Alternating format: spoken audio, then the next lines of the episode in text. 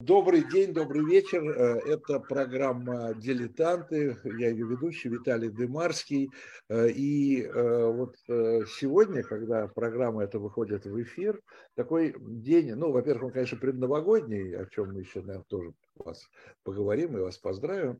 Но сегодня день, когда выходит эта программа, это 30 декабря. Это ровно 100 лет образования СССР. Для кого это праздник, для кого это не праздник. В любом случае, как бы ни относиться э, к этой дате, она э, очень важная. И она во многом одна из много центральных, главных и важнейших дат и не только 20 века. А, и вот к этой дате, если я правильно понимаю, в издательстве «Весь мир» э, вышла книга под названием «Михаил Горбачев. Декабрь 91». А, речь, конечно же, идет о декабре 1991 года, когда вот эта страна под названием Советский Союз э, прекратила свое существование. И отношение к этому, к этому процессу, это был не, не за один день все произошло, я так понимаю, и составляет смысл и содержание э, этой э, книги. Поэтому мы сегодня... Книга, да, э, чтобы было понятно, в нашей программе мы всегда э, упоминаем э, журнал. Ну, во-первых, журнал несколько раз в последние месяцы обращался к личности Михаила Сергеевича Горбачева, увы, в связи с его кончиной. Потом мы делали специальный номер, посвященный международным отношениям, борьбе Горбачева за безопасность, за новое положение, за новое положение, позицию нашей страны э, в этом, э, в этом мире. Э, и вот эта книга, она тоже займет, безусловно, свое место на книжной, в книжной, на книжной полке, которую мы ежемесячно предлагаем нашим читателям. Ну и сразу же скажу, что первый номер 23 года уже э, в продаже, так что вы можете уже с ним э, ознакомиться, купить его, в том числе и на нашем сайте Dilettant Shop Media. Ну и переходим теперь к самой книге. Представляю сегодня моих собеседников и гостей. Олег Зимарин, генеральный директор и главный редактор издательства «Весь мир». Олег Александрович, приветствую вас, добрый день. Здравствуйте. А, и хорошо вам известный, это я к нашей аудитории обращаюсь, Павел Палащенко, дипломат, переводчик, а, руководитель пресс-службы Горбачев фонда, а, создавший так или иначе и участвовавший, и сам написавший немало книг Э, в том числе э, э, раскрывающий внешнеполитическую деятельность Михаила Горбачева на его различных постах, как генерального секретаря и как уже на последние годы президента, первого президента и первого и последнего президента СССР. Уважаемые гости, первый вам вопрос. Правильно ли я понимаю, такой в какой-то мере формальный вопрос. Правильно ли я понимаю, что книга приурочена вот к этой дате? Олег Александрович. Ну, конечно, книга приурочена к дате э, образования, к столетию образования Советского Союза. Э, ну, конечно, она, это переиздание, ведь книги, вышедшие в 92 году она приурочена, конечно, и вот, э, к нынешнему году, году, когда не стало Михаила Сергеевича Горбачева, и было очень важно издать эту книгу. У нее, кстати, полное название звучит ведь как «Декабрь 91», «Моя позиция». Вот, Моя она, позиция. вот это, это очень это принципиальный момент. Вот, и она пока, и она создавалась э, для того, чтобы э, показать борьбу Горбачева до последнего, который он вел за сохранение Союза. Ну а вот идея переиздать книги, конечно, принадлежит э, Горбачев фонду и, э, прежде всего, Павлу Руслановичу. Поэтому я думаю, что ему стоит э, сказать именно о том, вот почему вот решили переиздать эту книгу. Потому что мы, конечно, это сделали, и я готов это все комментировать, мне это самому было ужасно интересно но идея и инициатива принадлежит фонду и э, Павлу Александровичу Палащенко и его друзьям. Так, Павел, объясняйте вашу инициативу, раз так. Э, вы знаете, я посмотрел эту книгу э, сразу после кончины Михаила Сергеевича и пришел к выводу, что действительно книга важнейшая. И мысль, которая у нас возникла, возникла еще при жизни Михаила Сергеевича Горбачева, переиздать эту книгу стала еще более актуальной. И мы попросили нескольких человек, которые или работали непосредственно с Михаилом Сергеевичем, или э, поддерживали его на разных этапах его политической деятельности и э, в ту пору, когда он был генсеком и президентом, и впоследствии написать свои комментарии к этой книге. Предисловие к этой книге согласился написать Юрий Михайлович Батурин, который в 1991 году работал в аппарате президента СССР, был помощником Георгия Хасановича Шахназарова, а э, послесловие, которое мы назвали «Свидетельство современников эпохи», написали очень интересные люди, и я считаю, что подбор этих людей был интересным и правильным.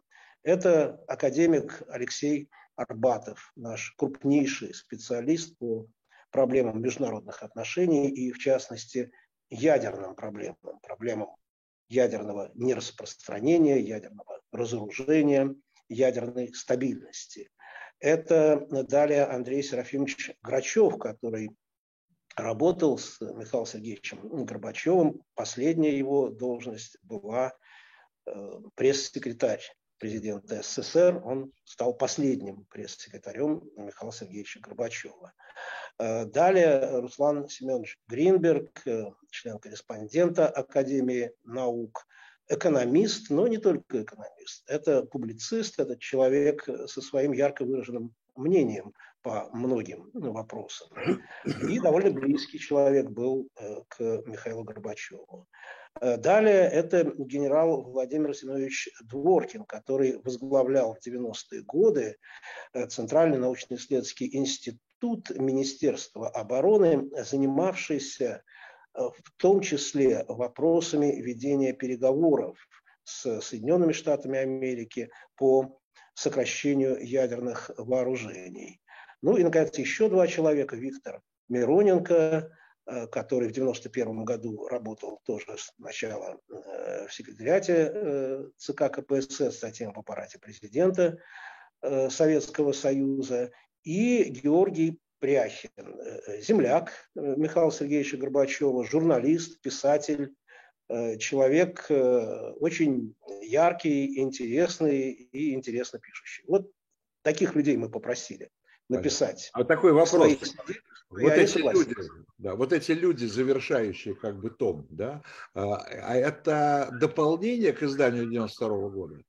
Конечно, да, это, всего это этого новое. не было в прежнем издании. Э, вообще это издание очень важное, потому что это точное зеркало с небольшими чисто техническими поправками э, той книги, которая была издана в 1992 году, плюс вот эти, э, в некоторых случаях, довольно объемные материалы, в частности, предисловие Батурина, большое, интересное предисловие, ну и послесловие других. А, я хочу поделиться собственными такими, ну не то чтобы воспоминаниями, впечатлениями скорее. Ну, довольно достаточно давно я э, прочитал э, внимательно дневники Черняева. Да? И меня что поразило, ну, вроде казалось бы, многое мы знаем, там, но там очень подробно у него описана вот эта осень 91 -го года, вот это вот э, борьба Горбачева да, за сохранение э, страны. Я сейчас еще раз хочу, так сказать, подчеркнуть, что независимо от того, как к этому относиться, там, да, я имею в виду к Советскому Союзу. Потому что, может у нас у всех разные, разные отношения к Советскому Союзу, но сейчас не об этом речь. А, и, там, и это меня поразило. Я думаю, я как-то я понимал, ну там что-то происходило, но вот что вот буквально ежедневное ежедневная борьба вот за это, да, ежедневная какие-то шаги, какие-то попытки э, вот, оставить страну, да, чтобы страна не, не, не прекращала свое существование. Это был 30, значит, книжка, это, дневники Черняева известны. Книга Горбачева, первое издание, 92 год. Прошло 30 лет. Почему за эти 30 лет, у меня к вам обоим этот вопрос, почему за эти 30 лет вот этот миф о том, что Горбачев один из разрушителей Советского Союза, почему он до сих пор живет? Ну, если позволите, я вот начну говорить и какую-то свою версию. Я, э, э, ну, если какой-то миф э, живет, значит, это кому-то нужно. Это всегда куи продес, кому это нужно, мы этим руководствуемся. Прежде всего, было очень долго нужно тем, кто, собственно, Союз прежде всего и развалил вот, э, свалить, э, перенести стрелки на Горбачева. Это главный мотив был в те 90-е годы. Это прежде всего, конечно, речь идет о Ельцине и его ближайшем окружении, его политической, э, так сказать, как бы партии, если хотите. Да? Скажу, что с моей точки зрения, это показывают эти документы, в том числе и книга Михаила Сергеевича Горбачева. Здесь Ельцин сыграл, позиция Российской Федерации, руководство сыграли ключевую роль. Но не только, конечно, они. Вот. Я лично считаю, что Советский Союз совсем не был обречен на э, распад как таковой, как не была обречена на распад и Российская империя, я надеюсь, и Российская Федерация тоже. Но это, опять же, э, вещи из разряда «если бы да кабы», а история, а я историк, вот, не знает сослагательного наклонения. Вот. Э, ну и э, есть, конечно, кроме условно в кавычках злого умысла, есть, конечно, и не злой умысел, а свойство человеческое полагать, что все, что случилось после чего-то, являлось следствием прямым того, что произошло раньше. Поскольку перестройка началась раньше, чем попал в Союз, значит виновата перестройка. А перестройка это Горбачев. То есть причинно-следственная связь самая простая прослеживается здесь. Я, вы знаете, в этой связи еще что хочу сказать, что ведь в книге на самом деле публикуются материалы, которые никогда не публиковались до нее и потом были забыты. В 1992 году эта книга была не замечена.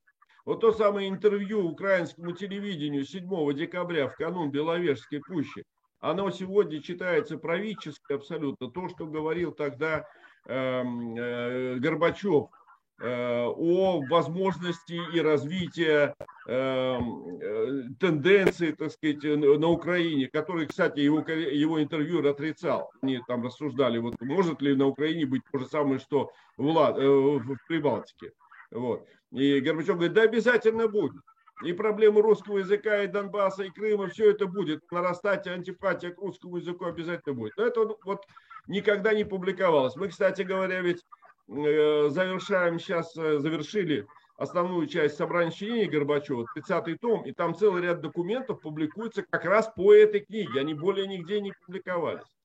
Там, там есть потрясающее интервью Юрию Щекочихину 28 ноября, в котором речь идет не только о Советском Союзе, а о перестройке, о мотивах и действиях Горбачева, особенно в 90-91 году. Для меня, для самого это было открыто.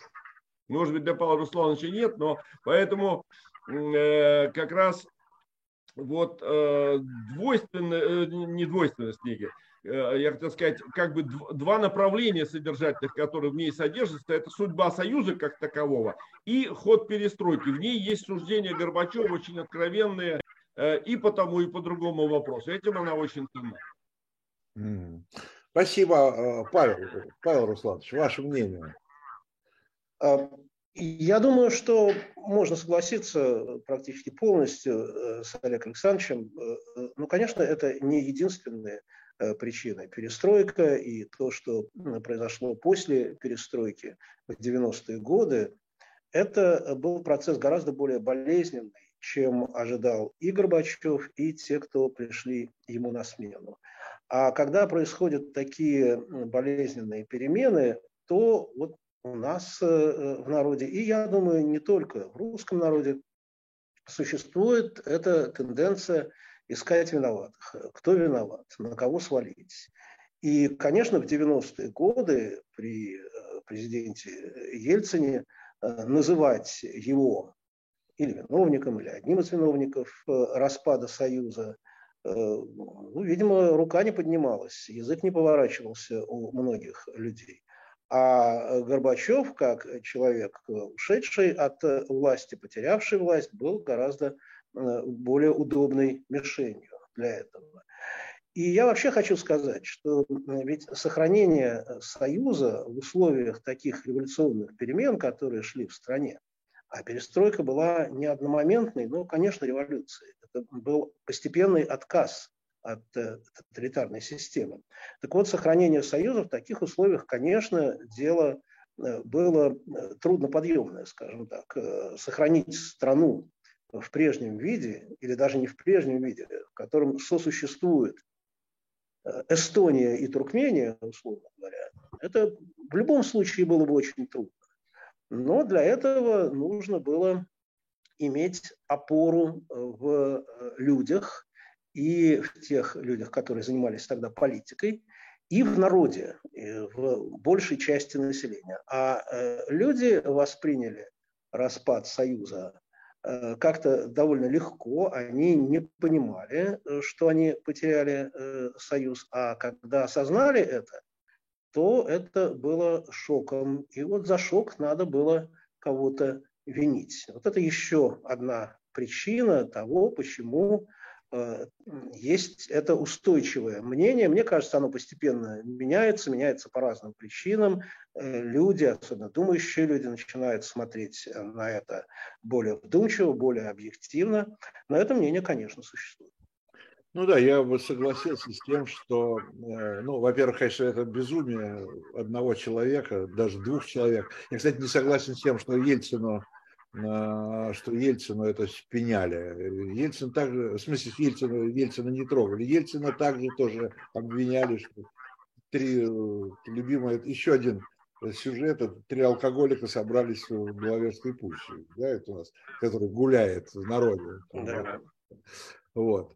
А, может быть, это все потому, что вот 30 лет прошло, а мы до конца, э, мы, кто мы, э, до конца не объяснили сами себе, да, что произошло. И не очень-то этим занимались. Слишком много было проблем текущей жизни, э, потому что не может ни один человек, ни два человека совершить такое, как развалить Советский Союз, да, такую махину, с такой территорией, с таким населением, с таким потенциалом. Это невозможно. Значит, какие-то еще объективные процессы шли. Вот что это? Ну, поэтому я и позволю себе сказать, что в любых э, условиях, если речь шла о действительно серьезных переменах, то э, при любом э, наборе действующих лиц сохранить такую страну было чрезвычайно трудно. Чрезвычайно трудная задача. И, э, конечно, винить одного Ельцина тоже неверно. Не э, Ельцин, э, да, и одного Горбачева тоже неверно. Ельцин до ГКЧП это была одна политическая линия, хотя многие говорят, что она была не очень искренней, что он все равно стремился к единоличной власти в Кремле. В Кремле. И эта точка зрения тоже имеет право на существование. Ельцин после ГКЧП на первом этапе поддерживает работу над новым уже конфедеративным союзным договором. Потом в определенных условиях поддается влиянию некоторых людей в своем окружении и начинает торпедировать усилия Горбачева. Все это, я абсолютно согласен с вами, предстоит изучить историкам, изучить э, очень внимательно, с привлечением всех документов. И я Уверен, что это будет, может быть, не при нашей жизни, это произойдет.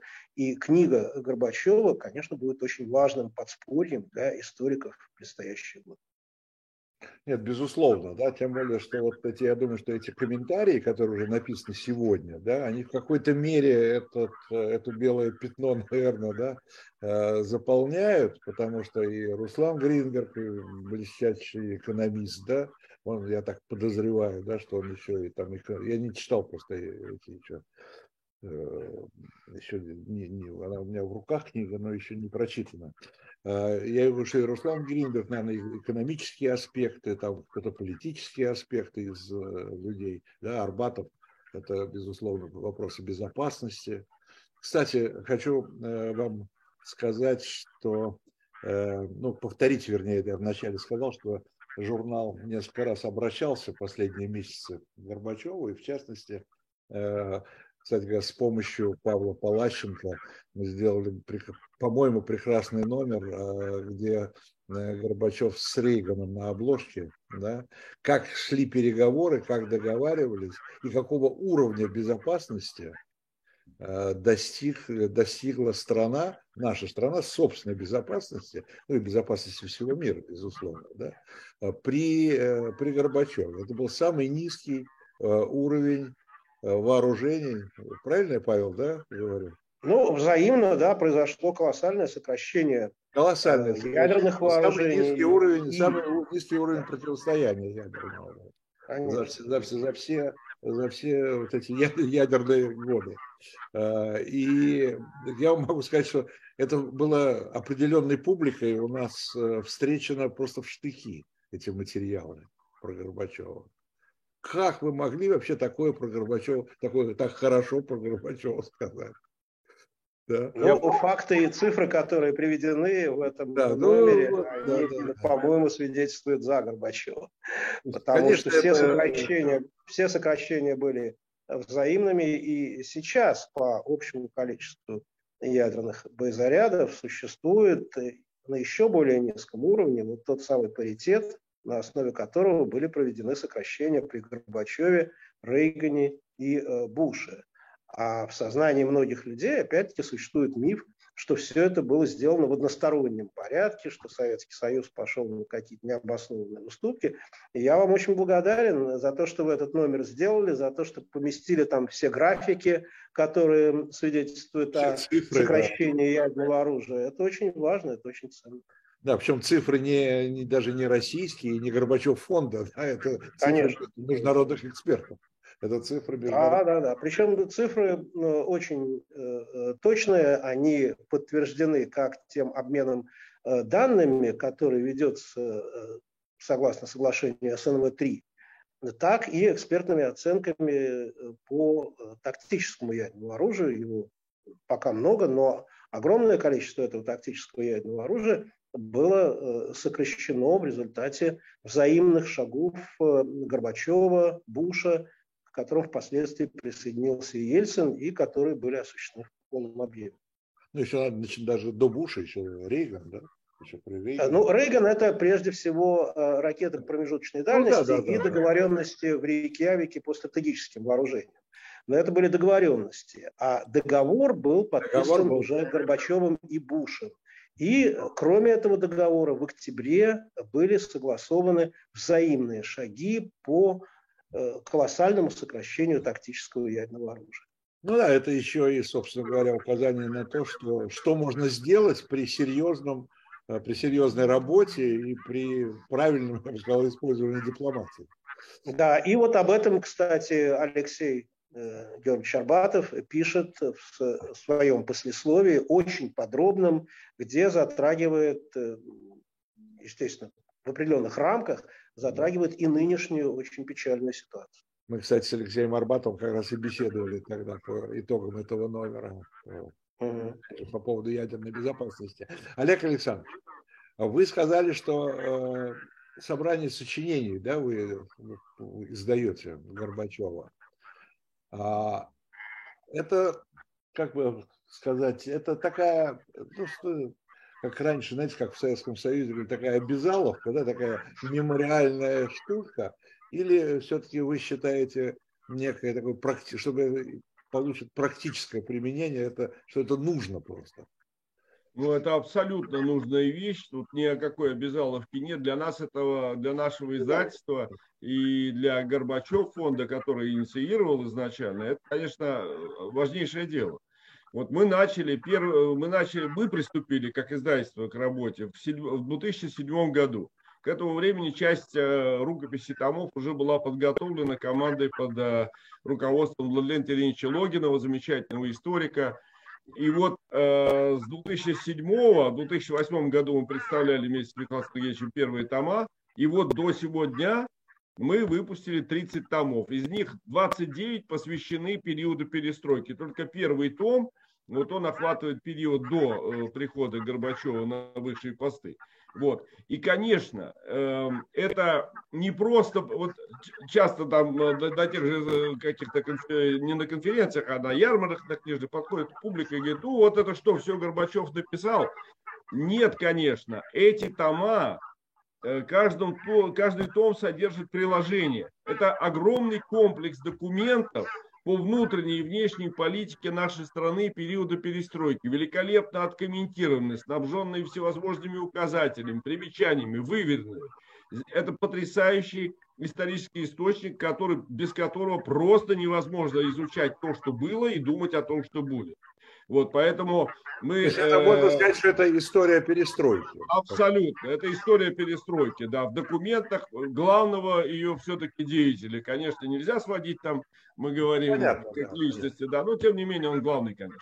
Вот поэтому это очень э, серьезная вещь. И вот я просто как историк, я, конечно, без этого источника невозможно обойтись. Тем более он доступен сейчас во всех электронных библиотеках, во всех э, тысячи университетских э, и институтских библиотек, в основных э, библиотеках и печатные версии. То, что, так что это уже работает. Ну, сколько еще осталось? Томов? Нет, ну мы в принципе закончили а, вот как раз 25 декабря. То есть был вариант продолжить работами после 91 года. Но э, думаем, что все-таки, наверное, это уже не стоит, тем более, что они издаются, они будут переиздаваться. Вот как мы переиздали сейчас книгу декабрь 91 я думаю, что и другие книги надо переиздавать. Вот. Мы часть из них, э, наше издательство издавало, такие как э, «После Кремля», о внешней политике, перестройки, целый ряд других книг Горбачева. Вот. Будем с этим работать. Ну, как собрание сочинений, вот эти 30 томов – это фундамент. Хорошо, спасибо. Будем, э, будем собирать, я бы сказал, собрание сочинений. Легко. Заходите к нам на сайт, и это легко собрать. Сайт, весь, сайт, э, да, напомню. Сайт издательства «Весь мир» или Горбачев фонда, все равно. В интернет подскажет, куда идти. Понятно, понятно. Э, Павел, э, вот Олег Александрович напомнил дату 25 декабря да, 91 года. А, это же дата э, отречения, да, Горбачева? Это дата заявления Горбачева о том, что он прекращает выполнение обязанностей президента СССР. Как он это сформулировал, я думаю, сформулировал очень аккуратно. И, но это уход его с поста президента. Да. И, кстати говоря, Андрей Грачев, которого вы упоминали, как раз, я помню, присутствовал при да, при э, вот этой телевизионной записи. При этом выступлении, да, и я присутствовал тоже, да, присутствовала. Как, при... это, как это происходило? В каком состоянии? Да, это происходило в Кремле. В да, это происходило в Кремле. Э, Михаил Сергеевич... Э, Эмоционально, сделал, как это происходило? Да, Михаил Сергеевич сделал несколько последних телефонных звонков своим партнерам по переговорам, в частности, Бушу. Он звонил именно 25 числа. И на мою долю э, выпало найти Буша, потому что это был день Рождества в Америке, и э, он был не в Белом доме. Он, э, когда Михаил Сергеевич сказал, что соединится с ним именно в этот день, это было утром 25 числа, естественно, в Америке была ночь, и э, нам американское посольство подсказало, кстати, американское посольство пробиться в день Рождества было не так легко, но они нам подсказали, где и как искать. Я звонил, я вышел э, на офицера охраны, который не спал, естественно, в это время. Он сказал, что президент спит, но ему будет доложено немедленно, как только он проснется, о том, что Горбачев хочет с ним э, поговорить. И этот разговор состоялся по-моему, примерно в 5 часов э, дня э, в этот день, 25 декабря. А вскоре после этого э, Михаил Сергеевич выступил в прямом эфире перед населением, перед народом Советского Союза, сказал о своем решении. Выступление это готовили в течение недели Горбачев и его соратники, в частности, Тогда это были Яковлев, Черняев и Шахназаров. Вот они вчетвером работали над этим документом. Документ поистине исторический.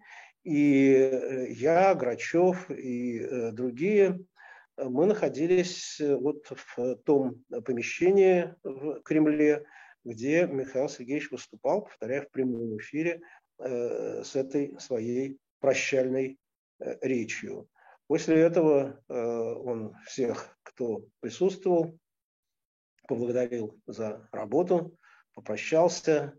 По-разному сложилась судьба этих людей. Многих уже нет среди нас, но я уверен, что этот момент для каждого из тех, кто при этом присутствовал, остался очень такой большой зарубкой в памяти и незабываемым событием.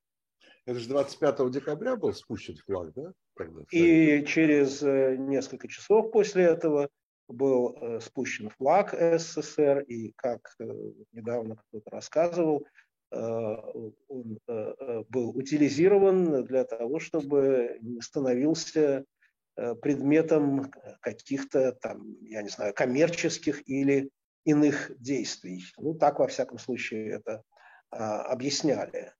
Для меня, хотя я прекрасно понимал, что Советский Союз ассоциируется э, с тоталитарной системой. Для меня это э, событие было очень э, драматическим. Ну да. Не, ну, конечно, присутствовать при фактически, ну, смерть нехорошо говорить со стороны, но при... при да, при прекращении существования государства, да, государства, государства которое, которое стало другим в Горбачевскую эпоху. Это э, было э, предметом большого моего разочарования, и я думаю, не только моего, хотя в основном люди э, встретили этот факт и это событие без эмоций. Кто-то хорошо сказал, да, что страны э, и государства иногда прекращают свое существование не в самый жестокий момент своего существования, а именно тогда, когда приходят люди, которые хотят его очеловечить, которые хотят его сделать э, другим, но им э, не хватает времени. Я уже не помню, чьи это слова, но слова, по-моему, очень, очень мудрые и соответствующие реальности. Ну, или времени, или есть еще одна версия, да, это что, эм, это, что эта страна, или страна некая, да, страна не, не может быть, она не приспособлена к тем, э, не может переварить те реформы, которые хотят. Нее. Ну, нет, версий, версий много. Вот моя версия состоит в том, что в любом случае сохранение страны, где существуют э, такие разные республики, как, скажем, Латвия Таджикистан, Эстония и Э, я не знаю, Киргизия, что это в любом случае чрезвычайно э, трудная задача. Но если бы весь политический класс э, считал эту задачу своей и взялся за нее, то это было возможно, особенно, я считаю, до ГКЧП, вполне возможно в ином составе, вполне возможно, что э, Прибалтика в любом случае отклала бы от э, даже добровольного союза, потому что в культурном отношении это была совершенно эм, э, другая страна, другое общество. Э, но значительную часть, конечно, можно было бы сохранить, и не для сохранения как такового, а потому что в этом случае было бы и реформы проводить легче, экономику менять легче, ну а главное это позволило бы избежать многих тех тяжелых последствий, э, которые мы видели все эти годы. И я думаю, это было возможно, но трудная задача. Я, я с этим соглашусь, что задача это действительно поистине тяжелейшая. Ну, ну я бы хотел, я, да, я да, бы хотел тоже немножко вступить на эту тему. Эм, дело в том, что у, в этой книге «Декабрь 91 в одном из интервью Михаил Сергеевич, в частности, я вам говорил, э, Щекочихину, там этот вопрос практически затрагивается. И он говорит, что, возможно, было сохранение страны на началах авторитаризма. Он прямо об этом говорит. Вот мы э, на самом деле здесь наступаем в очень такую э, топкую, так сказать, топ, топкую тропинку. Ведь я вот, например, рижанин. Я 17 лет родился и прожил в Латвии. И я не считаю, что Прибалтика и страны Балтии вот с такой вот а, а, железной э, обязательностью обязательно бы, покинули бы, так сказать, эту общую территорию. Здесь очень много аспектов, понимаете. Конечно, еще раз говорю, гадать, если бы да кабы, можно очень долго, но э, вариантов много. Так сказать, вот э, э, Павел Русланович меня втравил в хорошем смысле слова в проект издания другой книги, вот Кристины Шпор, да, Post, Post Wall, Square, о изменении мирового порядка после 89 года, мы как раз ее готовимся к изданию, там рассматривается этот вопрос, китайские варианты российской реформы, в частности, она затрагивает. И ответ это ведь нет ни у нас, ни, ни у кого пока. Вот мы пока в процессе находимся. Вот, и, к сожалению, процесс очень э, жесткий. Поэтому надо, на, мы, наша задача вот дать этот материал для изучения. Вот, вот адекватно. Не, не, не, не всегда гадать, но дать возможность изучать, думать. В том числе тем, кто живет сегодня, и тем, кто принимает решения, и э, кто переживает этот момент. А Горбачев выдвигал, да, вы говорите в этом интервью? Такое, да, это очень интересное мысль, интервью, Ярошенко. Мысль, что, при... только, что только на основах авторитаризма можно... Он, он сказал, возможен был такой вариант. Ну. Когда на основе автори... он а, авторитарный вариант не отвергал. Это не его был выбор. Но ну, рассуждая иначе, по-разному можно рассуждать. Но, Но там, там, много, там много было развилок, когда, э, конечно, в случае сохранения э, смягченной тоталитарной системы или авторитарной системы история двинулась бы в другом направлении. Но если спросить людей, хотят ли они жить э, при такой системе, как в Китае, или при авторитарной системе, особенно жесткой авторитарной системе, э, многие люди скажут, что нет. Поэтому Горбачев на всех этих развилках делал выбор все-таки в пользу демократии, хотя ему очень нелегко было делать этот э, выбор в условиях, когда существовали еще многие структуры тоталитарного режима и силовые структуры, и когда э, существовал Э, тогдашний Совмин, который противился экономическим переменам, и не надо об этом забывать, потому что когда говорят, вот китайцы пошли по пути реформирования экономики, так и Горбачев хотел идти сначала по пути реформирования экономики, но все это заматывали бюрократические структуры, хозяйственные структуры, ну, честно скажу, во главе Э, с Совмином, который мало что хотел менять. Э, была еще одна развилка, 87 год, когда на Политбюро обсуждался вопрос о реформе цен. Горбачев об этом пишет в другой своей книге и в брошюре «Понять перестройку, отстоять новое мышление». Он вспоминает об этом, и он говорит, что тогда в Политбюро просто не набралось большинства в пользу ценовой реформы а она была, конечно, необходима. И он говорит, это конечно, она была, ну, это она была бы, обозум... да, либерали... не совсем либерализация, но более сбалансированные цены. У нас же тогда цены на хлеб были такие, что его покупали для того, чтобы кормить домашних животных на участках. И, конечно, это надо было менять. Но это было бы связано, с, конечно, с болезненной реакцией населения. Безусловно. И мы знаем, чем закончились аналогичные попытки в свое время в Польше, еще при э, том коммунистическом режиме. Это приводило к э, народным волнениям и к э, тому, что тогдашние генеральные секретари польские должны были дважды уйти. И реформирование в Польше в тех условиях заканчивалось. Поэтому никто не знает, как повернулось бы дело, если бы Горбачев на эту Э, ценовую реформу пошел, несмотря на сопротивление. Никто не знает, как все повернулось. Это очень сложные, очень интересные вопросы, и Горбачев об этом думал, и именно поэтому он написал эту статью, которая вошла в брошюру, изданную, кстати, тоже издательством «Весь э, мир» на русском и английском языках, тоже с комментариями, и, может быть, э, Э, и журналу, и, главное, вашему магазину Shop Дилетант Медиа, было бы интересно и эту книгу предложить читателям, потому что там очень откровенные размышления Горбачева о том, что пошло так, а что пошло не так. Ну да, ну да. Ну, здесь еще, конечно, встает, поскольку Польшу вспомнили, э, я как раз вчера здесь тоже беседовал, вспомнил одну цитату, она довольно простая, э, цитату Валенции, э, которого, когда его там что-то говорили по поводу всех перемен и реформ в Польше, он говорит, вы понимаете, он говорит, нас всю жизнь учили, у нас были учебники о переходе от капитализма к социализму.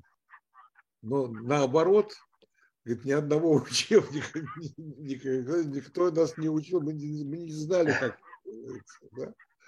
вот, поэтому... я, я думаю, он абсолютно прав. Хотя в Польше гораздо более плавно и легко прошли ну, там тоже реформы. терапия была. Конечно, она была. Но, кстати, Валенса, э, прежде чем он хорошо познакомился с Горбачевым, а это произошло уже в конце 90-х годов, он э, позволял себе такие высказывания. Ну, ну, ну что, Горбачев, ну, слава богу, он не сопротивлялся, а вообще все перемены в мире произошли благодаря папе Римскому, Тэтчер и Рейгану. Но когда он с Горбачевым познакомился, он это мнение изменил.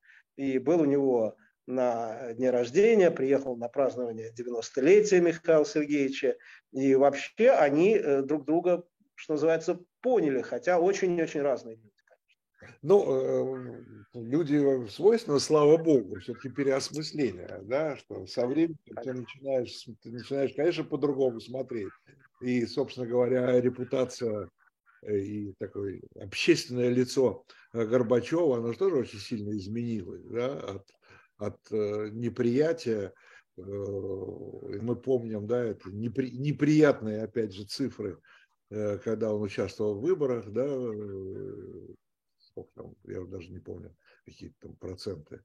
Вот. До, мне кажется, все-таки уже когда вот до 2022 года, когда он ушел из жизни, все-таки за это время отношение Горбачева изменилось в лучшую сторону намного. Не до конца, да, э, все эти мифы, о которых мы уже сегодня говорили, они э, развенчаны. Но, тем не менее, все-таки люди стали лучше понимать что делал Горбачев, почему так делал и почему он что-то не делал. Конечно. Да? Да. Конечно. Многие стали это лучше понимать. Те люди, э, которые предпочитают жить э, мифами, это в основном люди, которые не хотят знать факты. Ну, честно скажу, мне они кажутся довольно невежественными. Часто приходится читать там в Яндекс Дзене какие-то статьи, особенно комментарии к ним, очень одновременно и эмоциональные, и невежественные. Это, честно скажу, производит э, довольно тяжелое впечатление. Ну вот есть такие люди. Посмотрим, как дальше будет все это развиваться.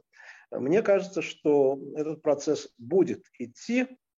Это нужный процесс переосмысления роли Горбачева, признания Горбачева. Это нужный процесс. Но вот какими темпами он будет идти, я не знаю. Какие-то могут быть предположения. Вот, может быть, Олег Александрович, как историк может э, высказаться по этому поводу, какими темпами будет идти этот процесс? Знаете, они точно пойдут э, не по прямой. Это будут mm. тоже какие-то спирали, потому что мы, если начнем э, раскручивать и спираль истории в обратном направлении, посмотреть, как воспринимались те или иные фигуры, вы знаете, то мы увидим разницу. Меня вот, например, в последнее время занимает. Я вот не, не, с одной стороны не сторонник гипотетических конструкций, что было бы, а с другой стороны никуда от них тоже не денешься. Я вот все думаю о том, а что было бы, если бы Николай II выполнил свое обещание Вильгельму, императору, э, на свидании в Шхерах в канун Первой мировой войны, и Германия и Российская империя были бы союзниками вместе с четырьмя сухопутными империями в Первой мировой войне. Мне приходит в голову, что тогда не было бы нацизма, потому что не было бы поражения Германии, и не было бы Холокоста, и много чего бы другого не было, включая Октябрьскую революцию. Поэтому как воспринимается та или иная личность, э, и это во многом зависит от э, здоровья общества, в которое, э, и, когда происходит тот или иной пересмотр. Когда оно готово воспринимать какие-то заново открывающиеся вещи или пересматривать свои собственные взгляды. Это еще от общества, конечно, зависит. Ну, вот. не будем надеяться, что, будем надеяться, что это будет, да. Э, не только давайте признаем, что не только от общества, у нас история очень политизирована. да, и власть, власть оказывает влияние тоже на, на историю. Конечно. Да, но это верно, но если будет меняться общество, то, наверное, будет меняться и власть. И отношение э, власти к историческим фигурам. Но отношение власти к историческим фигурам э, тоже будет меняться. То, что у нас э, власть огромную роль э, играет во всем, э, мы это уже не переделаем. Но вот я вспоминаю, когда госсекретарь Шульц Э, рассказывал на одной конференции в центре Рейгана в э, Калифорнии, недалеко от Лос-Анджелеса, рассказывал, э, как они обсуждали перед первой встречей Горбачева и Рейгана вот и Горбачева, и перспективы этой встречи. Там в администрации было очень много людей, которые играли на антикоммунистических струнах Рейгана и говорили, что не надо ехать, Э, ничего не получится, потому что Горбачев коммунисты, и договориться ни о чем не удастся. Это говорил и Каспар Вайнбергер, который был тогда министром обороны, писал об этом в своей статье. Збигнев Бжезинский, как ни странно, в общем-то, политик, ну, тоже, конечно, антисоветский, но в то же время реалист. Тем не менее, он писал, не надо ехать Рейгану на встречу с Горбачевым. А Шульц рассказывал, что когда они обсуждали это с Рейганом, то оба сошлись на том, что и люди, и общество, и страны могут меняться. Вот, вот из этого они исходили. Это, это простая мысль. Рейган вообще предпочитал простые мысли. Но этой мысли он придерживался. Я бы дополнил, Павел, э, еще вот чем, что такие же сомнения в Горбачеве э, высказывали и э, там, правозащитники, диссиденты советские. Конечно. Они же поначалу не доверяли. Я помню, когда это была встреча писателей в Копенгагене, если я не ошибаюсь, в годы перестройки, и впервые призвали тех, кто уехал, да, так сказать, которые вообще, которые считали, что они уехали уже на веки вечные из Советского Союза, или высланы были из Советского Союза. И они не верили, они говорили, что нет, ну, бросьте вы нам рассказывать. Да. У Это... них тоже была эволюция, вот от полного да, недоверия. Да, да да. письму я имею в виду, сколько нужно было, что это работа, это работа переубеждать людей и, и убеждать людей в своей искренности и в э, искренних своих намерениях. Да. И вот, вот те люди, о которых вы говорите, ну, можно назвать Василия Аксенова и некоторых других, у них тоже была эволюция от полного недоверия к Горбачеву к письму, которое опубликовали московские новости. Московские новости. Я помню. Пусть Горбачев докажет нам.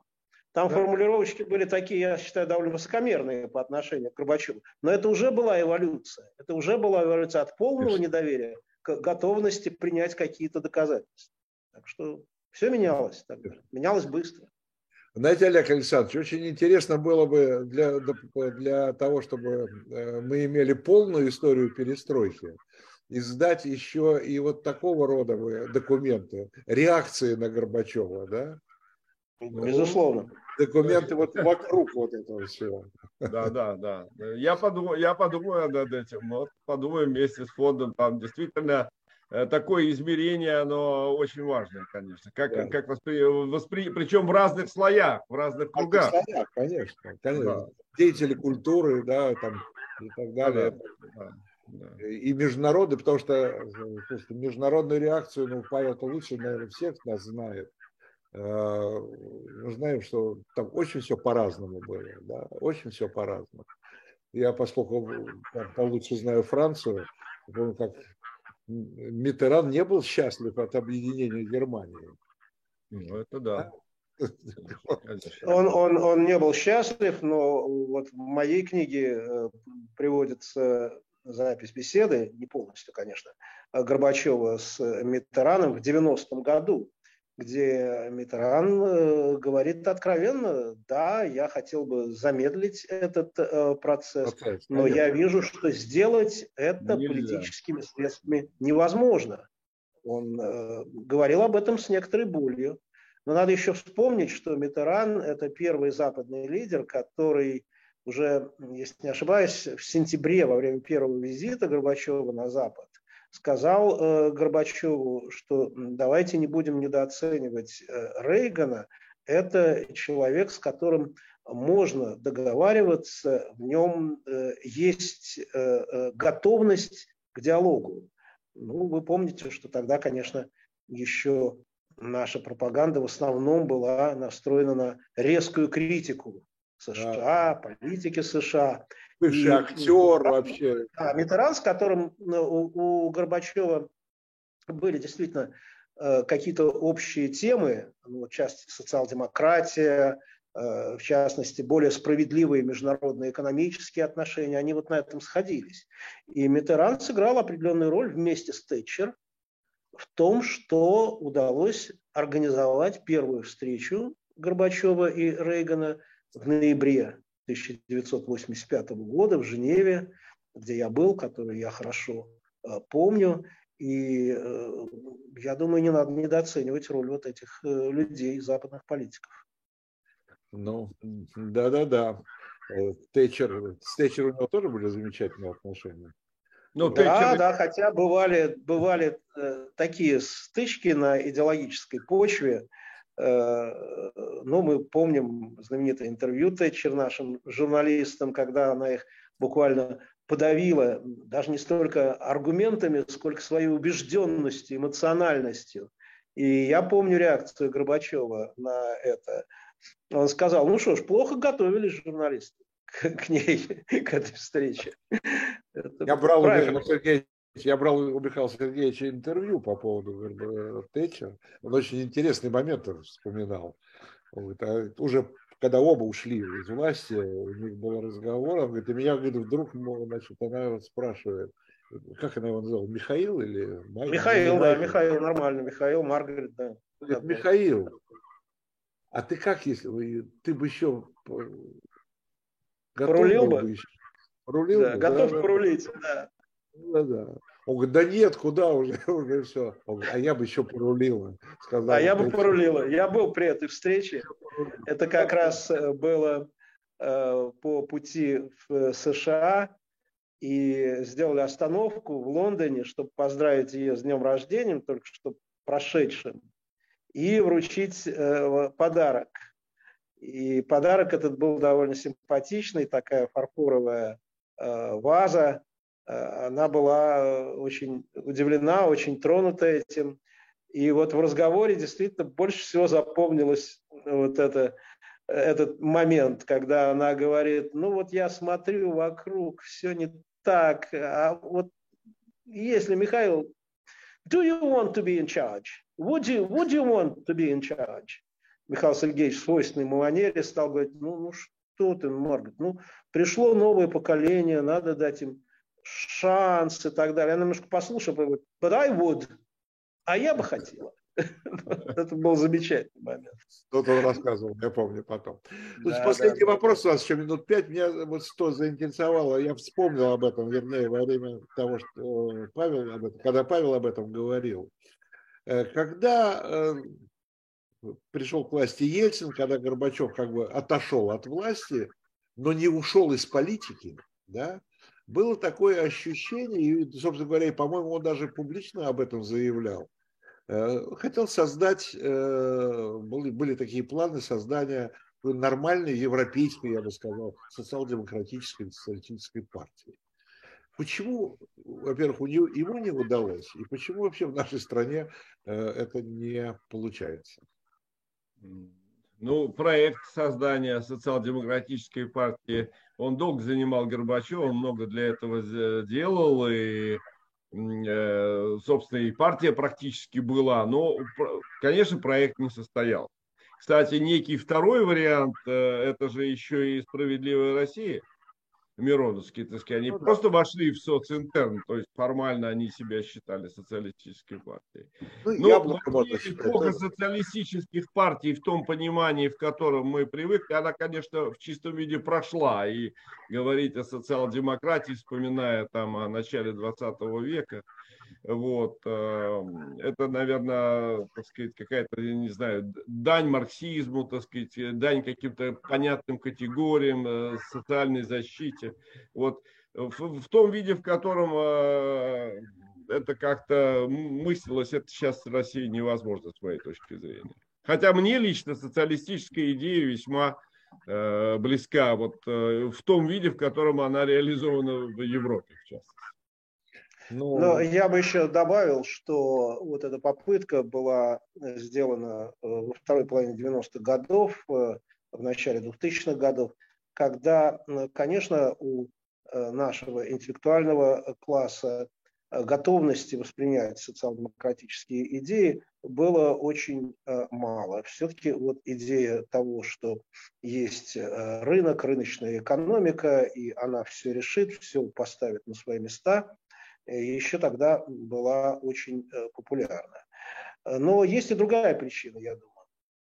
В нашей стране нет опыта реального партийного строительства. Это строительство нормальных органичных партий. И высказывание Виктора Степановича Черномырдина о том, что мы какую партию не пытаемся создать, все получается, все равно получается КПСС.